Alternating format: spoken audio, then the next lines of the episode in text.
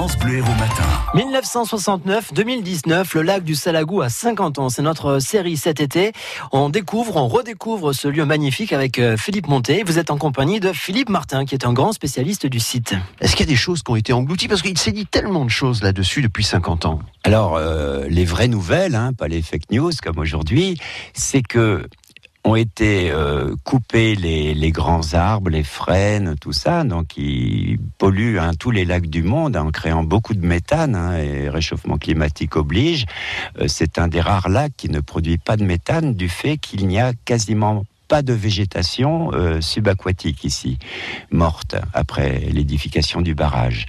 Il y a la Nationale 9 qui n'existe plus aujourd'hui, est remplacée par l'autoroute A75. Il y a une ancienne voie romaine qui partait de Saint-Ibéry jusqu'à Millau. Actuellement, c'était un itinéraire bis hein, de, voilà de la vraie voie romaine, enfin la, plus grande, hein, qui passait euh, le long de la Lergue. Euh, nous sommes tout à côté.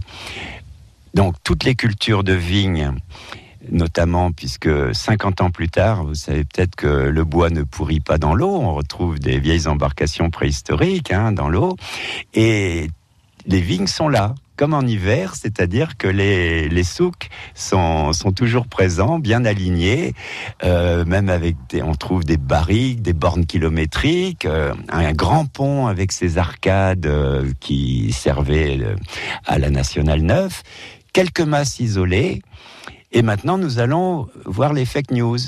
Ah, mais le village euh, englouti et, son église avec le clocher qui sonne quand il y a du vent. Ben non, puisque comme le niveau de l'eau n'a pas été remonté de 11 mètres, le village de Selle n'a pas été englouti, donc l'église est toujours là. On a retrouvé la cloche beaucoup plus tard et on l'a remis dans le clocher.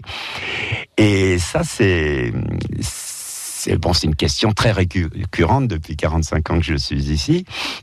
Et alors, après, il y a les fantasmes. Hein.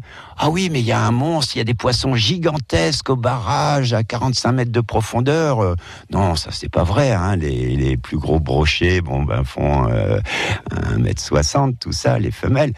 Puis maintenant qu'il y a l'introduction des silures, euh, bon, bah, c'est le plus gros poisson euh, d'eau douce du monde. Hein, euh, bon, bah, ça, ça, ça, crée des, de nouveaux fantasmes. Et puis après, bon, bah, les, les légendes qu'on a contribué avec Christian Billac, l'actuel président des maires de l'Hérault, hein, puisqu'on travaillait là dans les années 75, 77, 78.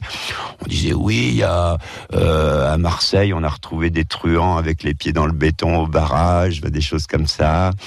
Voilà, donc euh, les contes et légendes du Salagou peuvent alimenter des pages entières dans, un livre d'histoire. Voilà, contes et légendes du lac du Salagou à l'occasion du 50e anniversaire avec Philippe Martin que nous retrouverons très très rapidement ici au lac du Salagou quelque part, soit au bord de l'eau comme aujourd'hui, soit en prenant un peu de hauteur, parce qu'il nous reste encore beaucoup de choses à visiter ensemble. Et merci de nous faire découvrir ou redécouvrir ce site, le lac du Salago, à l'occasion de cet anniversaire qu'on fête sur France Bleu Héros tout au long euh, de l'été. Vous retrouvez donc euh, ben voilà, ce rendez-vous sur notre site internet francebleu.fr. Si vous y allez aujourd'hui, prenez une casquette. 35 hein. degrés, c'est là où il fera le plus chaud dans l'Hérault, au bord du lac du Salagou. France Bleu Héros.